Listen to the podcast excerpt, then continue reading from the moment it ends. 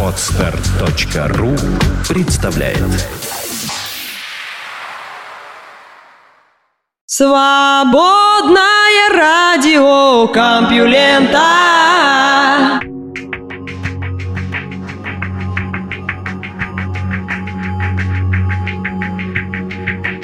Здравствуйте, слушатели свободного радио Компьюлента. Поздравляю вас с началом очередной недели. Вы слышите Лёшу Халецкого, и этот выпуск называется «Надежда». Надежда на интересные новости. Сбудется ли она в ближайший час? Давайте послушаем. Наука и техника. Корреляция между уровнем интеллекта и атеизмом действительно есть.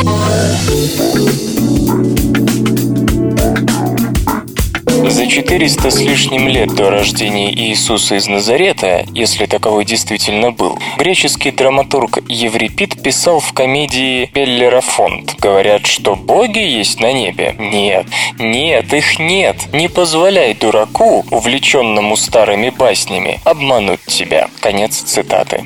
Еврипид не был атеистом, а слово «дурак» в русском литературном переводе «выпущенное» вставил только для того, чтобы раззадорить зрителей. Тем не менее, Мирон Цукерман и Джордан Зильберман из Рочестерского университета, а также Джудит Холл из Северо-Восточного университета все США, обобщив исследования, проведенные за последние сто лет, пришли к выводу, что верующие в целом получают меньше баллов в тестах на интеллект. Это первый систематический метаанализ всех 63 исследований, проведенных с 1928 по 2012 годы. Его результат не стал неожиданностью. Как отмечает господин Цукерман, если просто посчитать количество исследований, обнаруживших как отрицательную корреляцию между сравнительно высоким IQ и религиозностью, так и положительную, то первых будет больше. Но это неприемлемо, ибо методы у всех исследований разные. Поэтому и нужен метаанализ, когда разношерстные работы сводятся к одному знаменателю. Кроме того, проверяется, не выдали ли ученые свои собственные предубеждения за мнение респондентов. Итак, из 63 исследований 53 продемонстрировали отрицательную корреляцию между развитым интеллектом и религиозностью, а положительную только 10. Значительные отрицательные корреляции были замечены в 35 работах, а значительные положительные только в двух. Авторы определяют интеллект как способность рассуждать, планировать, решать задачи, абстрактно мыслить, понимать сложные идеи, быстро учиться и учиться на собственном опыте. Короче говоря, они держатся старой теории аналитического интеллекта, не трогая такие недавно выявленные, пока еще спорные формы интеллекта, как творческий и эмоциональный. Рассматривались самые разные виды оценки интеллекта. Средний академический балл, то, что фигурирует у выпускников в аттестате, результаты вступительных экзаменов в вузы, итоги тестов на вступление в общество самых умных Mensa International, показатель обыкновенных IQ-тестов и другое. Религиозность определяется как участие в некоторых или всех аспектах религии, которая предполагает веру в сверхъестественное, дары этому сверхъестественному и ритуалы в качестве доказательства убеждений верующего. Наличие религиозности определялось с помощью опросов, наблюдений за посещаемостью церквей и фактического членства в религиозных организациях. Исследования охватили тысячи людей.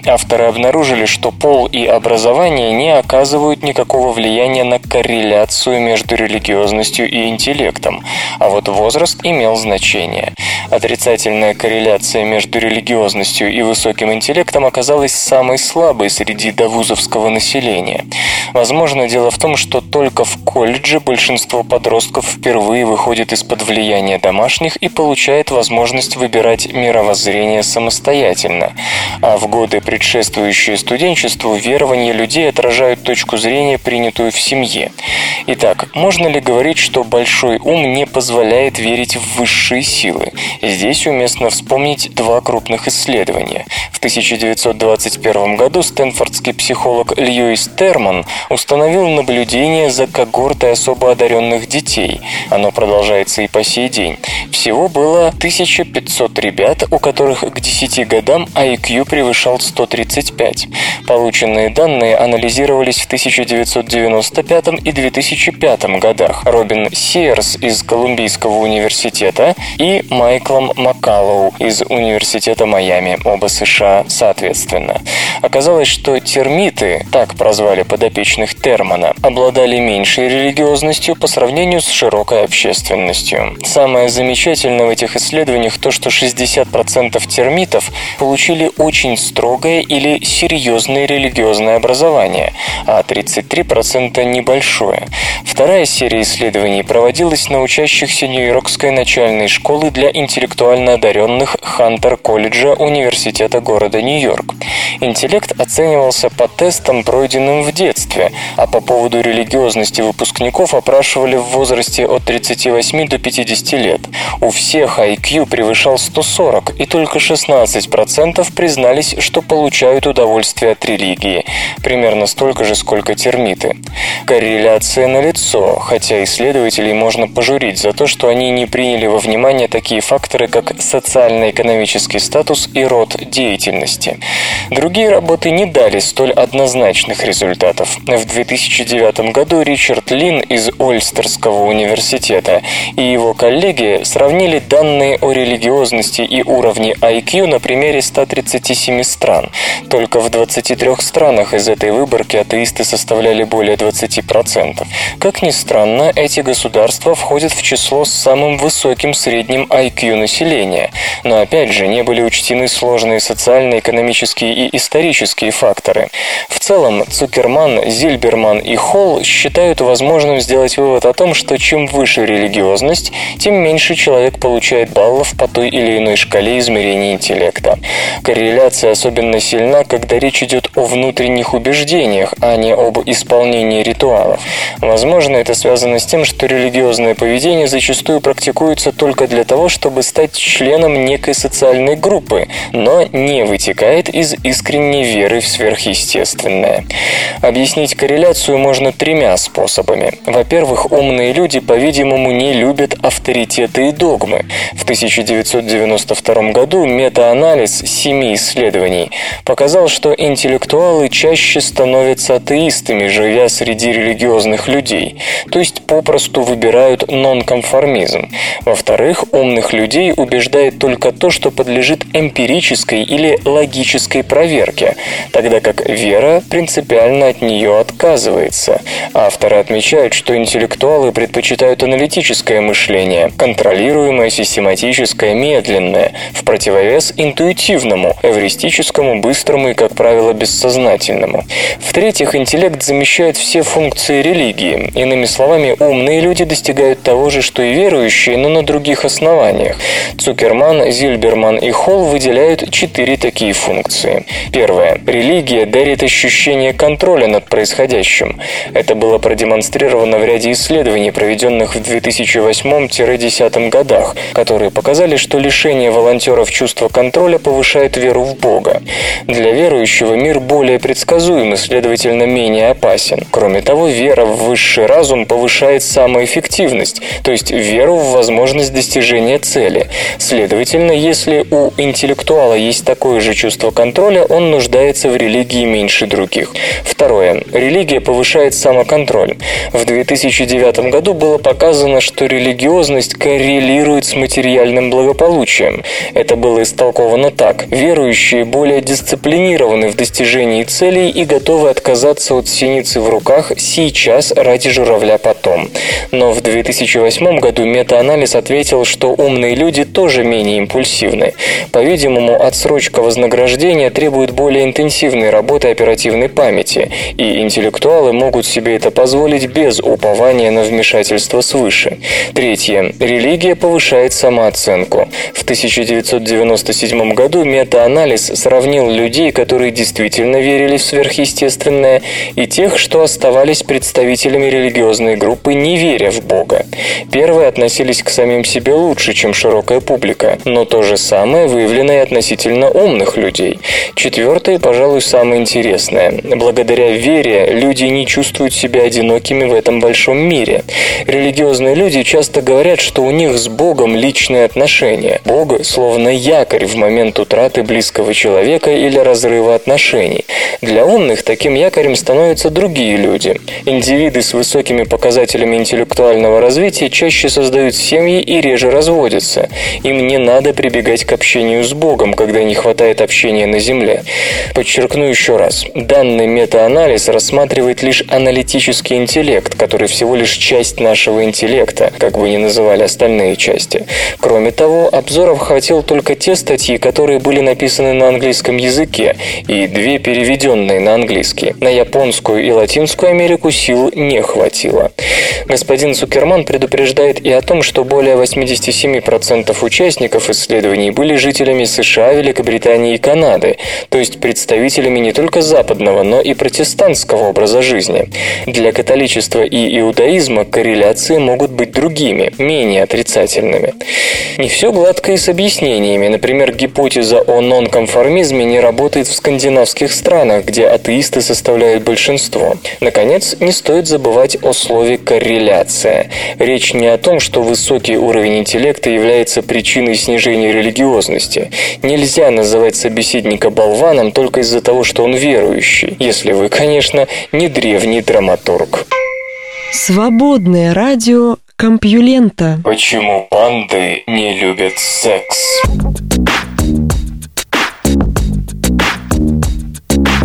Поклонники бойцовского клуба, наверное, помнят фразу про панду. «Мне хочется вышибить мозги каждой панде, которая не желает размножаться ради спасения своего вида».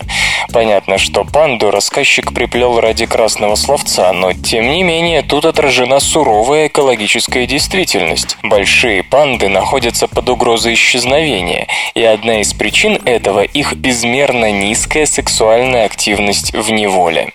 Вопрос, как заставить панды любить, занимает зоологов давно, и способы решения, которые предлагают ученые, конечно, отличаются от того, что предлагал герой бунтующий обыкновенный в упомянутом романе. Половая жизнь панд в дикой природе изучена довольно подробно. Самки готовы к зачатию лишь один или три дня в году, и приходятся эти дни на конец марта. Самцы начинают готовиться к размножению заранее, с января. У них меняется гормональный профиль, набухают семенники, они начинают метить территорию своим запахом и так далее. Между самцами начинаются стычки, в ходе которых определяется доминантная особь. Она берет под свою защиту самку и ждет, когда та будет готова к спариванию. Поскольку у самцов брачный период начинается раньше, самкам порой приходилось спасаться на деревьях от слишком настырных кавалеров.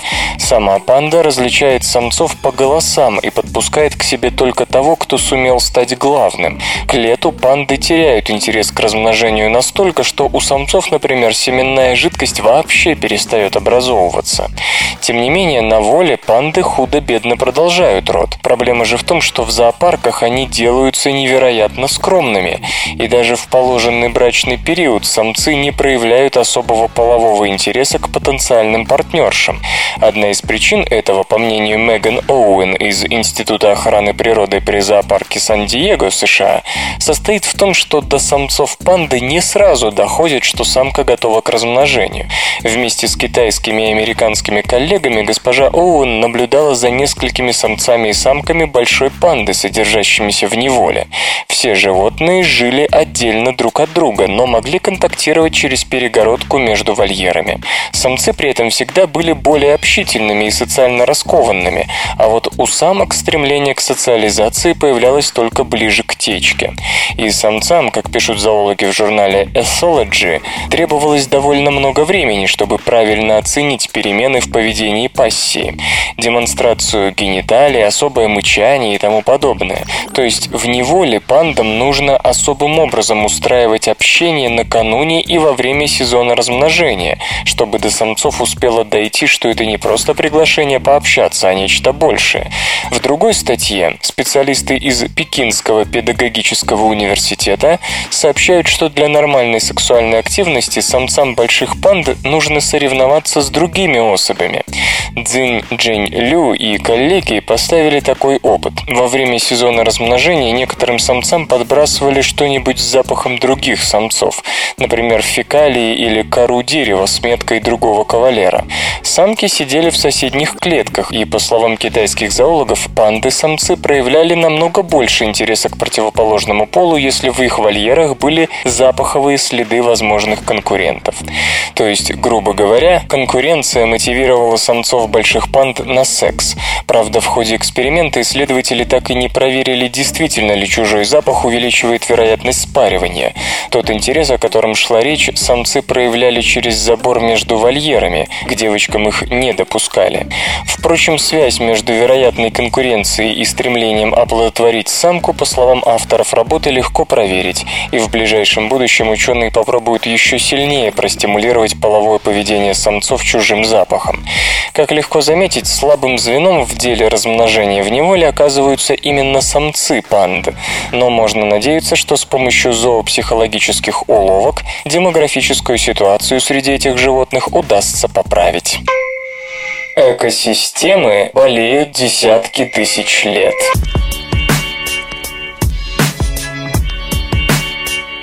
Не только люди ощущают последствия тяжелой травмы много лет спустя. Экосистемы до сих пор не оправились от последствий уничтожения крупных сухопутных животных древними охотниками.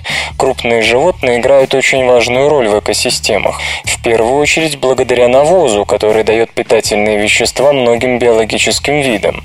Если удалить крупных животных из экосистемы, круговорот питательных веществ нарушится, замечает Крис Даути из из Оксфордского университета. Господин Даути и его коллеги смоделировали распределение фосфора, нутриента, необходимого для роста растений, в бассейне Амазонки в Южной Америке. Там некогда обитали слоноподобные, гомфотериевые и гигантские ленивцы, мегатерии. 12,5 тысяч лет назад, почти одновременно с появлением в тех местах человека, эти огромные животные вымерли, пострадав и от охотников, и от изменений изменения климата. Сейчас Амазония тоже может похвастаться удивительным биоразнообразием, но крупных особей там больше нет. Между тем, питательные вещества попадают в окружающую среду из эродированных горных пород, после чего разносятся по речным поймам. В Южной Америке самые богатые фосфором почвы расположены в окрестностях Анд на западе континента и в долинах рек, берущих начало в тех краях, и главный из этих потоков Амазонка. Ученые решили ориентироваться на наблюдаемую ныне связь между размерами животных и распределением питательных веществ. Это позволило оценить, сколько фосфора переносили крупные животные Южной Америки 15 тысяч лет назад. Модель говорит о том, что благодаря мегафауне питательные вещества проходили в 50 раз большее расстояние за то же время, чем сегодня.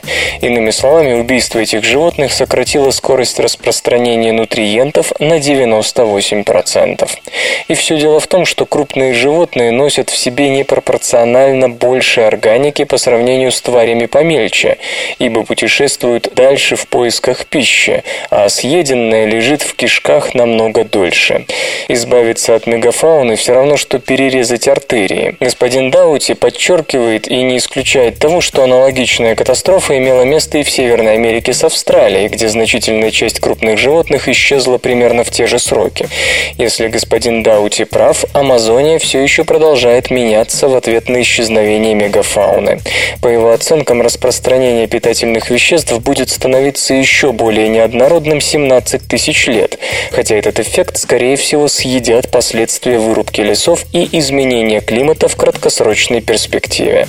В отсутствие массивных травоядных животных круговоротом питательных веществ в природе заведуют люди, но мы поступаем совсем не так, как утраченная фауна. Животные разносили разносили питательные вещества, а люди их концентрируют.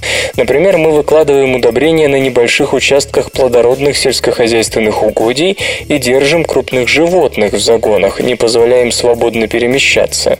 Благодаря людям в оборот вошло больше питательных веществ, но они очень плохо распределены. Отдельно та же группа попыталась оценить, сколько крупных животных участвует в распространении питательных веществ в национальном парке Крюгера, ЮАР. Заповедник разделен на богатую питательными веществами базальтовую область и бедную нутриентами гранитную зону, но слоны и носороги активно курсируют между ними, способствуя росту растений в гранитном регионе. Ликвидация этих животных привела бы к тяжелым последствиям. Скорость распространения питательных веществ упала бы примерно на 50%. Вслух и с выражением читаю стихотворение. Николай Олейников о нулях.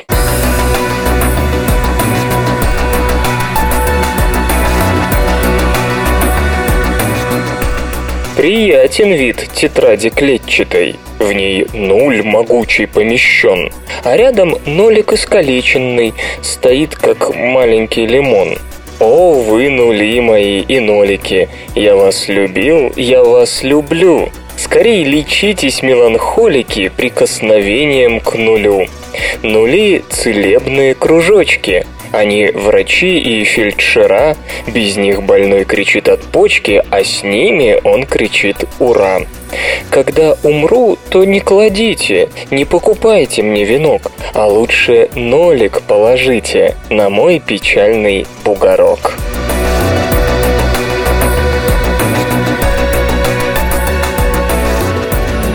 Наука и техника. Существует ли сексуальная зависимость?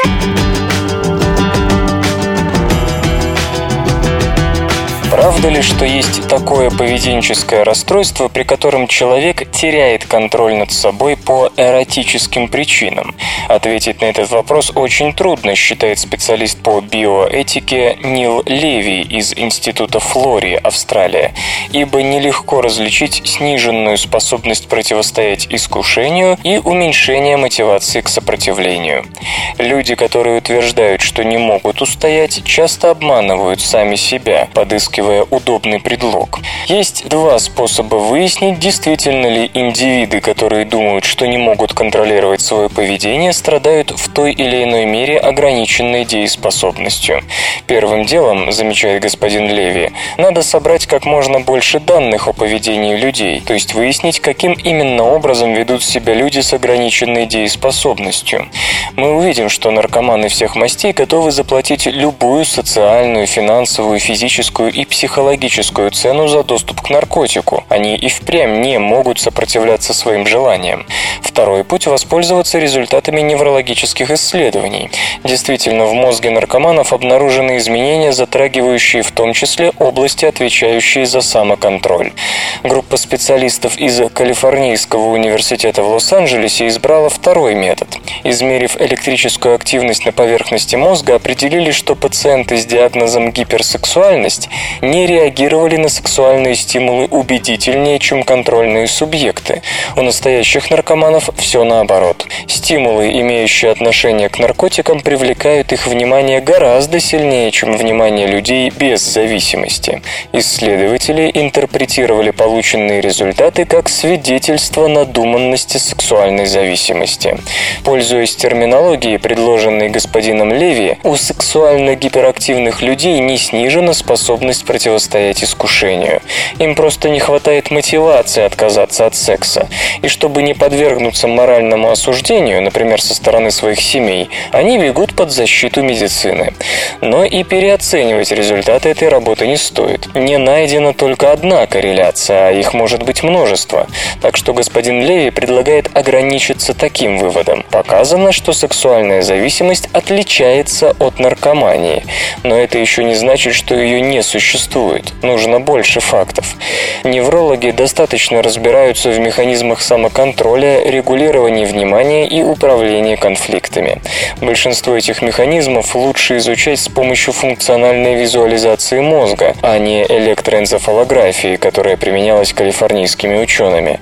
Прежде чем делать далеко идущие выводы, надо провести исследование с помощью этих методов. Впрочем, господин Леви сомневается в том, что неопровержимые неврологические доказательства доказательства сексуальной наркомании будут действительно добыты. В доказательство своей точки зрения он приводит следующее рассуждение. Наркомания в значительной мере потому и становится проблемой, ибо мозг человека не приспособлен для обработки фармакологических препаратов. При каждом приеме наркотика искусственным, читай непредсказуемым образом возбуждаются рецепторы дофамина, и мозг не в состоянии присвоить полученным сигналам адекватные значения, чтобы определить уровень вознаграждения. Аналогичным образом дисфункцию дофаминовой системы могут вызвать азартные игры, и это тоже дико отличается от того, как учился интерпретировать сигналы дофаминовой системы мозг в процессе эволюции. В результате наркоманы жаждут наркотик намного сильнее, чем им на самом деле нужно. В случае с сексом все несколько иначе. Во время оргазма мозг доставляет нам именно то удовольствие, ради которого он эволюционировал. Из-за этого маловероятно, что вознаграждение, связанное с сексом, может приобрести патологические черты в той же степени, в какой к этому приводит употребление наркотиков. Тем не менее, это не значит, что сексуальной зависимости не существует. Она может стать расстройством личности, а не работы мозга. Некоторые люди действительно не могут контролировать свои эротические желания даже при отсутствии свидетельств, что у них ограничена способность нейронного контроля. Они могут не обладать навыками самоконтроля по другим причинам психологического характера. Господин Леви призывает не сводить проблемы с самоконтролем к неврологии. Порой патологическое поведение демонстрируют люди с прекрасно функционирующим мозгом. СРК. В этой аббревиатуре смысл жизни. Чувствуют ли рыбы боль?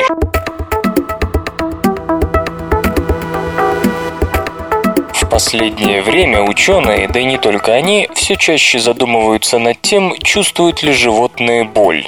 Допустим, насчет зверей и птиц тут сомнений ни у кого нет. А вот что можно сказать, к примеру, о ракообразных? С одной стороны, это живые существа, а мы по умолчанию считаем, что все живое может испытывать боль. С другой стороны, во все времена хватало людей, которые полагали, что некоторые низшие организмы просто не способны испытывать ничего такого такого. На самом деле вопрос о том, чувствуют ли низшие организмы боль, не так прост, как кажется. Мы судим о чужой боли по своей собственной, то есть свои болевые ощущения распространяем на другого человека или на птицу, или зверя, или рыбу.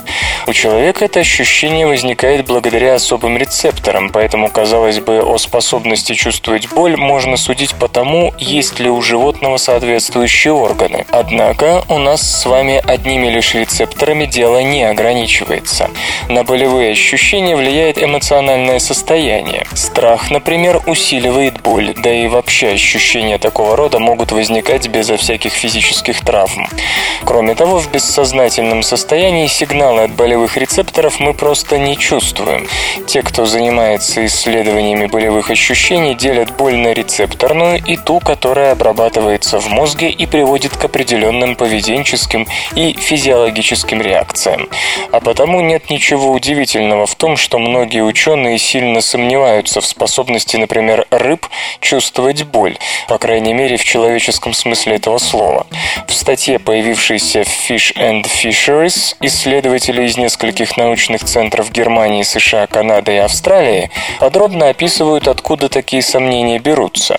Во-первых, в мозге рыб нет неокортекса, а болевые сигналы у млекопитающих приходят именно сюда, в новую кору. Во-вторых, у млекопитающих есть особые нервные волокна, чувствующие болевые раздражения. И эти болевых волокон нет у всех хрящевых рыб, акул и скатов, и у большинства костных рыб. Какие-то простые болевые рецепторы у рыб все же присутствуют, да и сами рыбы реагируют на травмы. Однако исследователи указывают на то, что в большинстве работ, посвященных болевому чувству рыб, авторы слишком увлекались очевидной интерпретацией своих результатов. Например, травмированная рыба может перестать есть, но мы не знаем, что именно заставило ее так себя вести.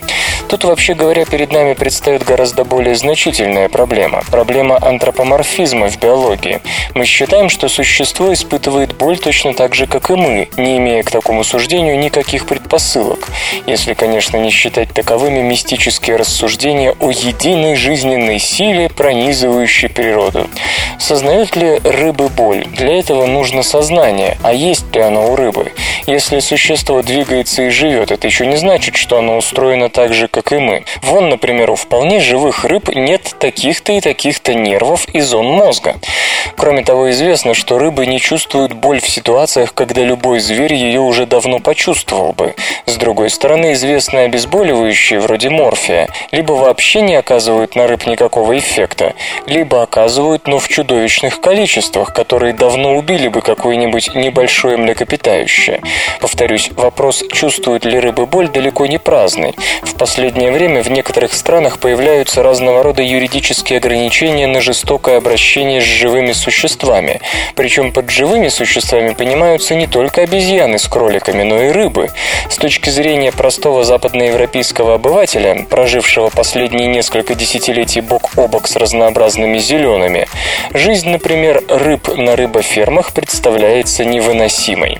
Однако, как показывают исследования, если рыбы чувствуют боль, она возникает у них посредством каких-то иных, нежели у человека, физиологических механизмов. Как донести это до среднестатистического зеленого обывателя, обуреваемого человеческим, слишком человеческим сочувствием ко всему животному? К сожалению, ни в одной, кажется, стране пока что нет законов, которые запрещали бы благим намерением вступать в союз с благонамеренным невежеством предложено новое решение проблемы космологической постоянной.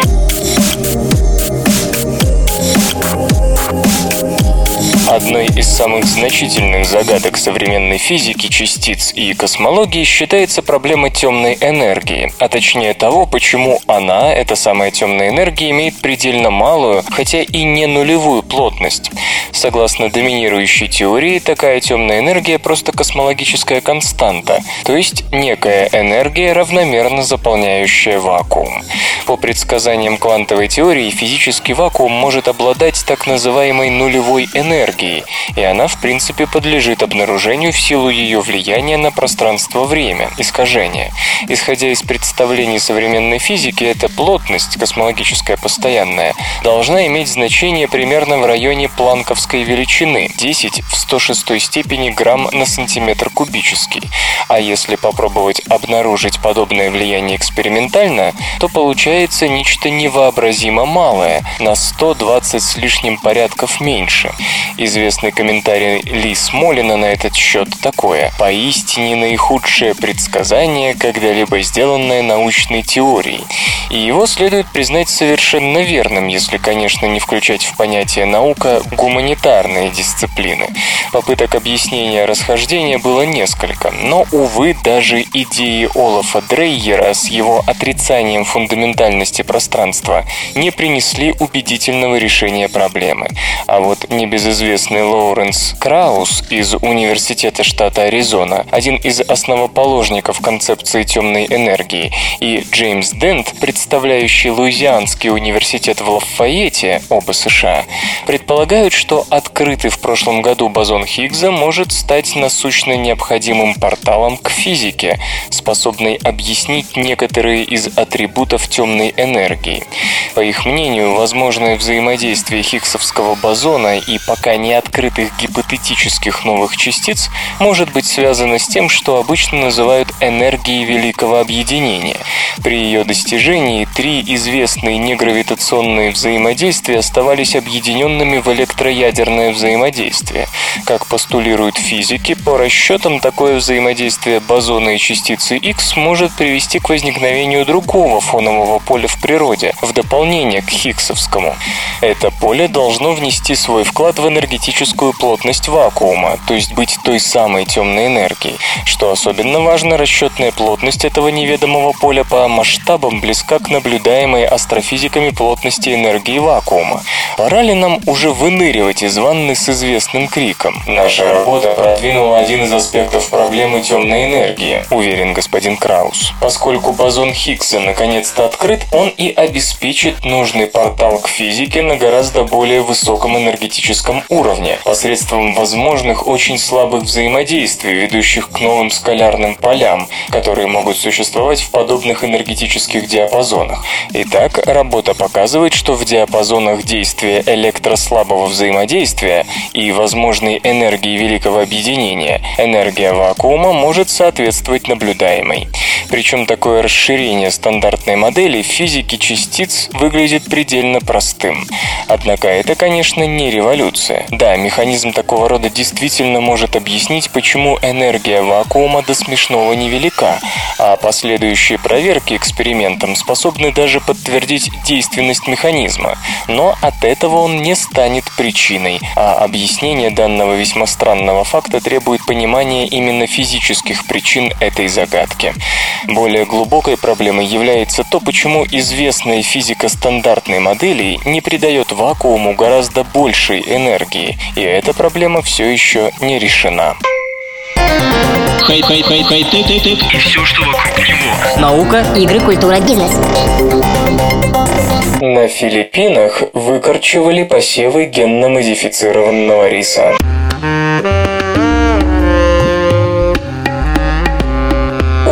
Генетически модифицированных продуктов проблемы с имиджем во всем мире. Вот один из свежайших примеров. На Филиппинах около 400 фермеров взяли штурмом государственные поля, где проводятся генно-модифицированные исследования.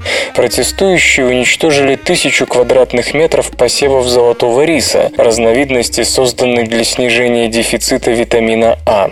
В золотом рисе содержится бета-каротин, предшественник витамина А, придающий рису характерный желтоватый цвет.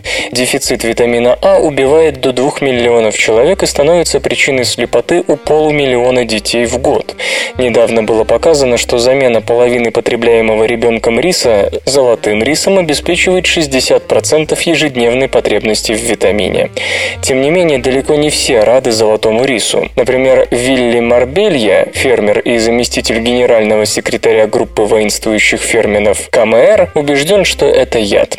Господин Марбелье, принявший участие в акции протеста в муниципалитете Пили, провинции Южный Камаринес, считает, что недоедание вызвано бедностью, и правительство должно уделить внимание именно этой проблеме, а не генетически модифицированным сельскохозяйственным культурам. Исследования пока говорят, что золотой рис безопасен, но все равно его разрешат есть не раньше, чем будут завершены все испытания. Это подчеркивает Международный исследовательский институт риса, который работает на этом полигоне вместе со специалистами Министерства сельского хозяйства Филиппин.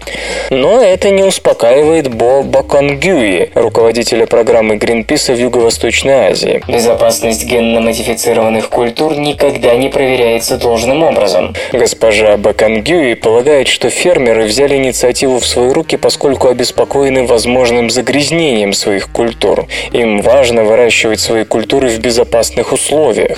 Но заместитель генерального директора Института риса Брюс Талентино настаивает на отсутствии риска загрязнения. Ведь это закрытые полевые испытания. Посевы огорожены, покрыты сетями, защищены от крыс и птиц. И, казалось, от людей тоже. Брюс указывает также на исследования, показавшие, что рис обычно самоопыляем, а потому едва ли может заразить другие культуры. Поскольку содержащийся в золотом рисе бета-каротин не дает ему конкурентного преимущества по сравнению с диким рисом, он не угрожает биоразнообразию. Господин Талентино подчеркивает, что уничтоженное поле было частью исследования, призванного выяснить, будет ли золотой рис вести себя так же, как обычный, то есть нужно ли будет ухаживать за ним как-то иначе. Мы надеялись получить важные данные с этого поля, но ничего, у нас еще пять таких, так что серьезного удара исследование не получило, говорит он. Но это серьезный удар по общественному признанию генно-модифицированных продуктов. Хотя золотой рис создавался не ради получения прибыли, Институт риса не коммерческая организация, активисты утверждают, что он используется в качестве инструмента пропаганды, дабы улучшить имидж генно-модифицированных культур. Золотой рис – образцовый представитель отрасли, для которой человеческая жизнь – игрушка, считает госпожа Бакангюэ. Из-за него в наших продуктах будет больше ГМО. Избыток образования вгоняет в депрессию.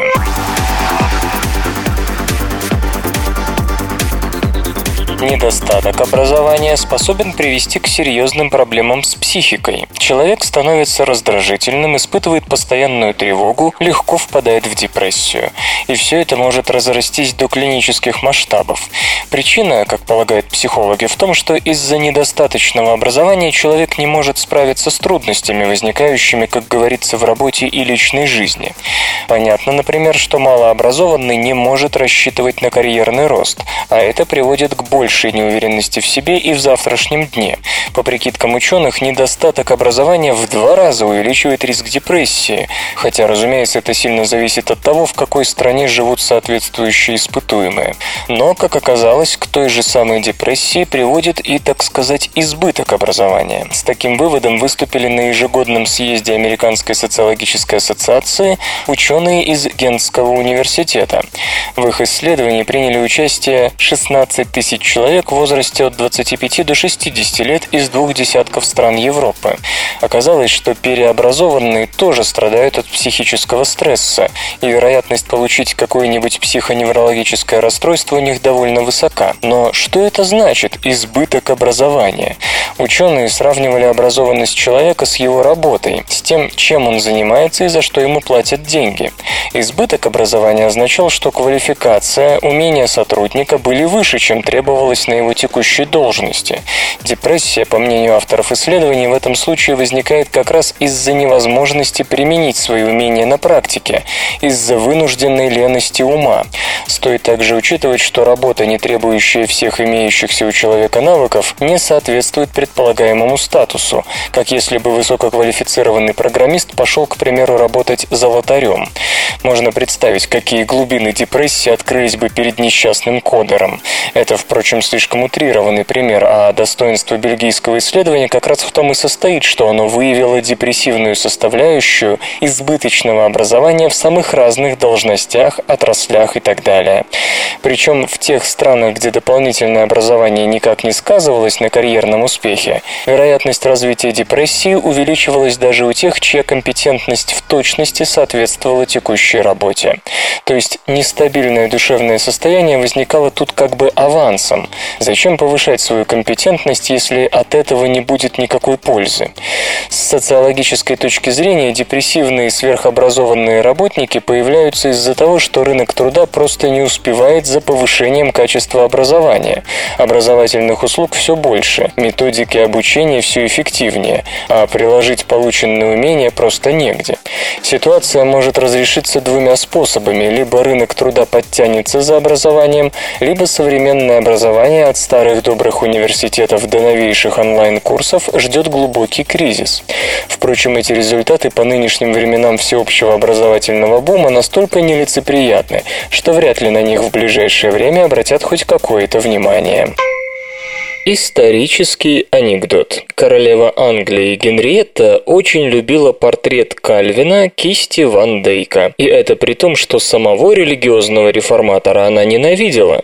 «Гляжу на портрет», — говорила она, — «и сразу понимаю, как удалось этому Кальвину совершить столько гнусных дел по всей Европе. Он же просто не видел, что творится вокруг. Посмотрите, здесь ясно видно. У него был дефект зрения. Он мог смотреть смотреть только в небо. Игры. Игры лишены смысла.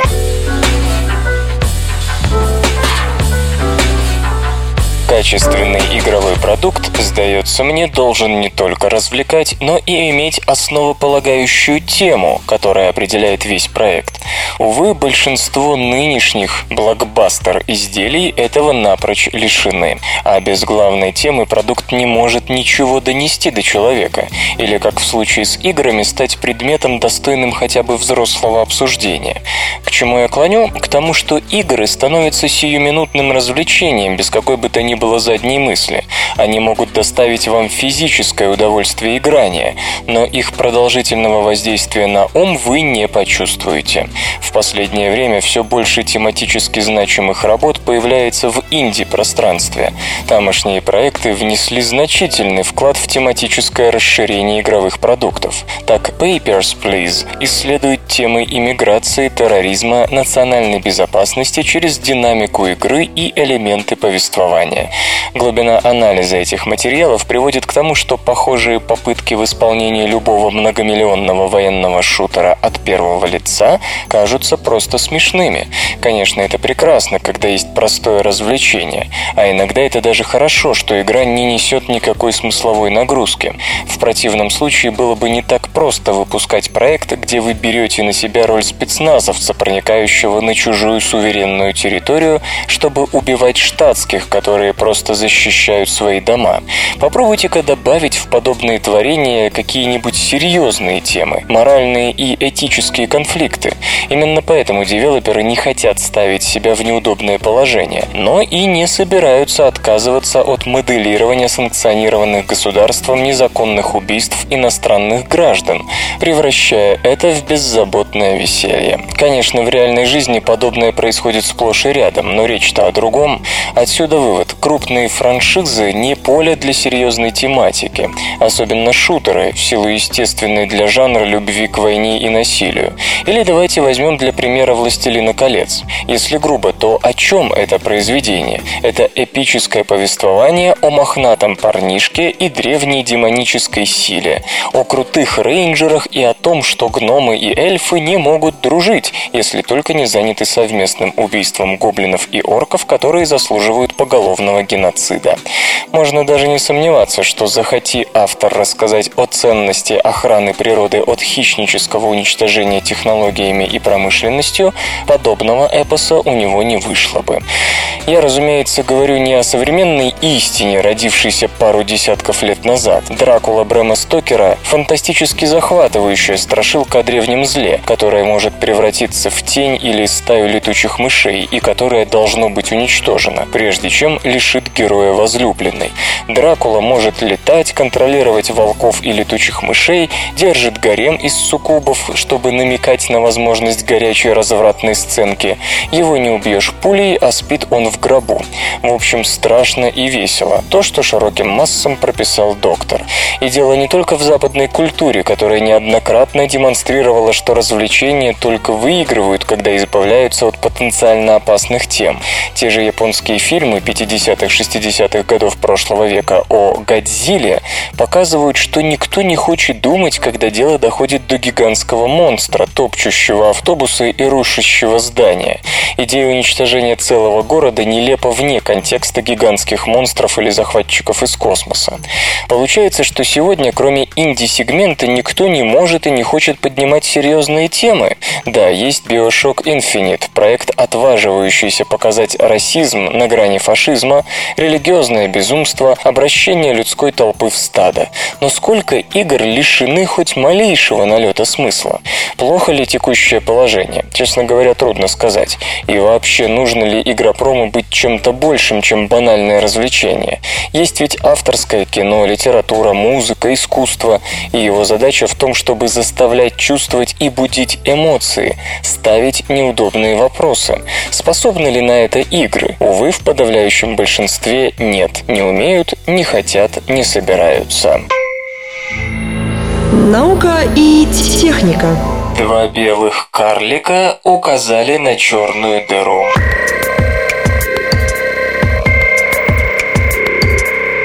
Ученые, ведомые Мукремином Киликом из Оклахомского университета, представили результаты спектроскопических и астрометрических наблюдений двойной системы LP-400-22 в радиодиапазоне и рентгеновских лучах. И, похоже, это исследование может открыть новую страницу в астрономии. В принципе, двойных звезд в галактике и Вселенной много. По всей видимости, в парах вообще больше звезд, чем в одиночных системах типа солнечной. LP400-22, правда, и для двойной системы необычно. Она движется относительно нас со скоростью 830 км в секунду, и это уже интригует, так как четвертая космическая для нее равна примерно 550-600 км в секунду. Иными словами, эта система неизбежно вылетит из Млечного Пути в обозримые сроки. Но и тут, казалось бы, нет ничего из ряда вон. По современным оценкам существует существует не менее тысячи гиперскоростных звезд, покидающих галактику. Да только LP-400-22 не похожа ни на один из известных нам гиперскоростников такого рода. Дело в том, что все они относятся к двум группам. Это или система, выброшенная при взаимодействии со Стрельцом А, или другой сверхмассивной черной дырой в центре Млечного Пути. Существование последних только предполагается. Или звезда, выбитая из галактики взрывом соседки по системе, однажды ставшей сверхновой и выделившей при взрыве огромную энергию, которая оказалась достаточно, чтобы улететь в межгалактическое пространство.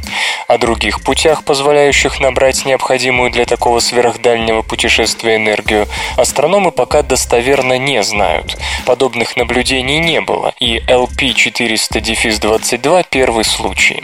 Зато их знает LP-400-22.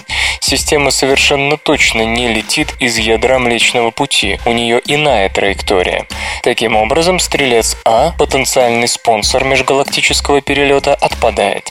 Остается другая возможность – иные гиперскоростные звезды не из ядра, также описанные астрономами. Близкий взрыв сверхновой, тем не менее, маловероятен, ибо LP-400-22 – это двойная система белых карликов, а все другие выбитые сверхновой светила одиночные, так как даже в системах из трех и более звезд после подобного катаклизма гравитационные связи между выжившими светилами будут разорваны.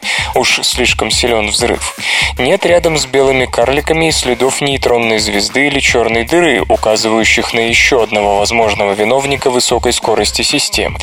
Итак, что же остается? Можно предположить, что LP-400-22 летит совсем уж издалека. В принципе, сверхмассивная черная дыра в центре соседней галактики вполне способна придать системе такое ускорение, что попав в Млечный Путь, она сможет покинуть его на большой скорости.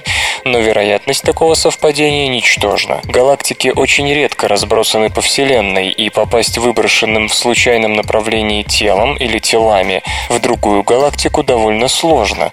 Да и возраст обоих карликов позволил бы им прилететь только из самых близких пределов. Значит, делают вывод авторы, нужны другие версии. И они есть. Траектория LP-400-22 проходит подозрительно близко от нескольких шаровых скоплений, в которых теоретически давно предполагалось существование массивных черных дыр. Вот только гипотеза гипотезой, а на практике найти такие дыры астрономам не удавалось. Словом, вполне возможно, что перед нами первый след объекта такого рода. Но тут интересно другое. По расчетам, подобная дыра должна быть или очень массивной, и тогда уж точно быть замеченной в тех же шаровых скоплениях, либо это черная дыра промежуточных масс, а то и вовсе пара черных дыр. Последние давно интересуют ученых, но найти их пока не получалось. Однако ни двойные, ни тем более сверхмассивные черные дыры в шаровых скоплениях нашей галактики пока не обнаружены, а значит предстоит долгая и упорная работа по выслеживанию того объекта, что на манер гравитационной прощи раскрутил LP-400-22 и послал ее за пределы Млечного Пути. СРК не делает новости, оно их сообщает. Впервые удалось установить контроль над скермионами.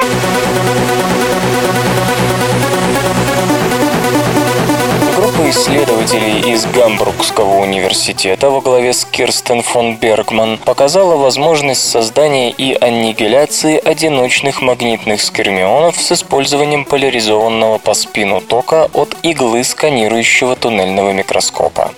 Увы, осуществить управление скермионами пока получилось лишь при 4,2 кельвинов, но это все равно выдающийся результат, ведь впервые удалось реализовать переключение состояний скермион есть, скермиона нет на практике, что может означать появление потенциальной возможности по построению электроники на скермионной базе.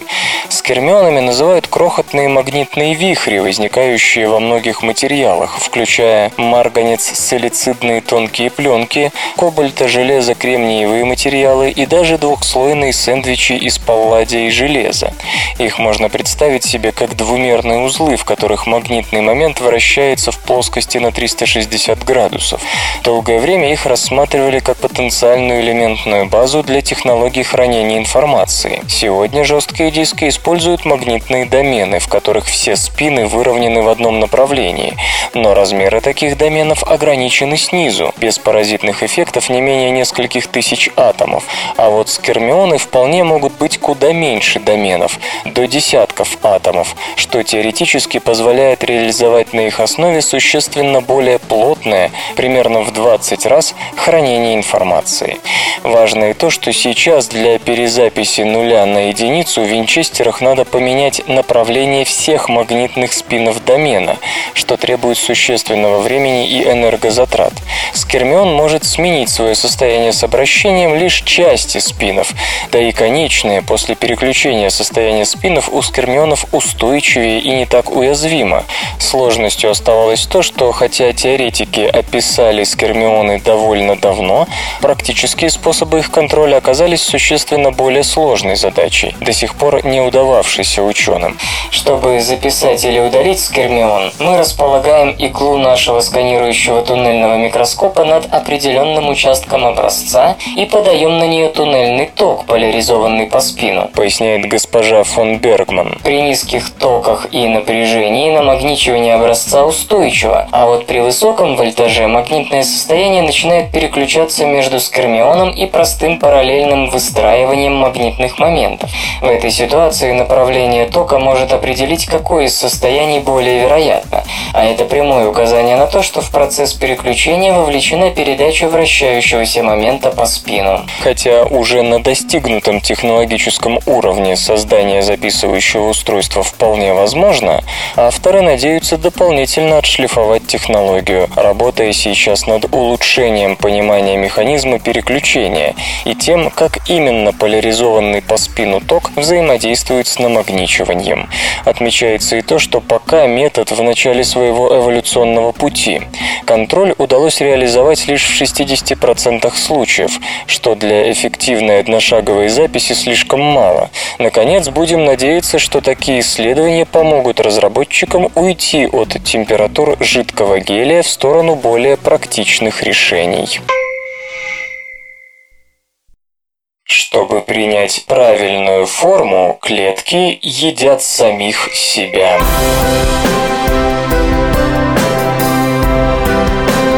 Клетки получают питательные вещества, втягивая их в себя вместе с участком внешней мембраны, в результате чего в цитоплазме появляется мембранный пузырек с чем-то съедобным внутри. Процесс этот называется эндоцитозом, и с его помощью клетка может переправлять внутрь себя не только пищу, но и, скажем, некоторые гормоны и прочие сигнальные молекулы.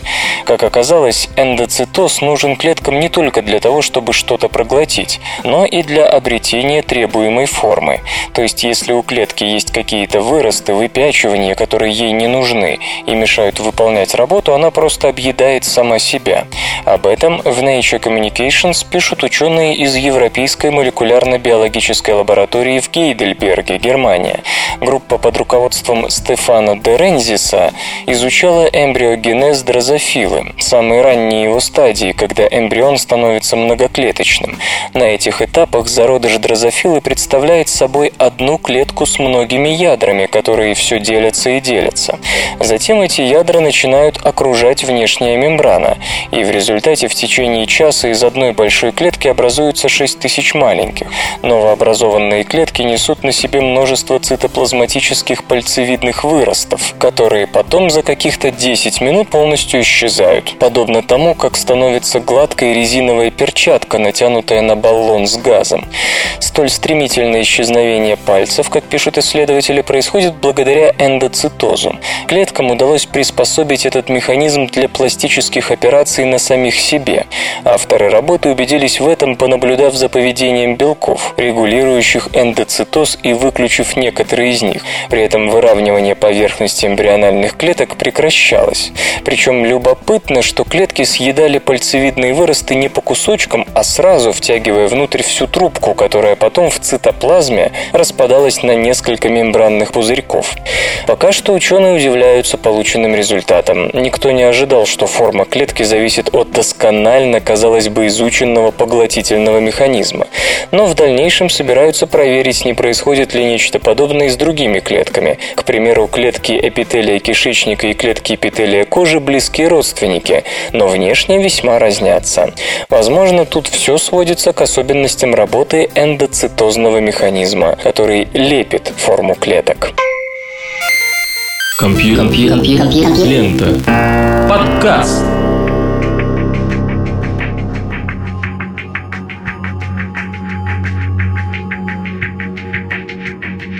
Выпуск свободного радиокомпьюлента под названием «Надежда» завершен. Вы слышали Лешу Халецкого и осталось только песенку послушать. Свободное радио Компьюлента. Скачать другие выпуски подкаста вы можете на podster.ru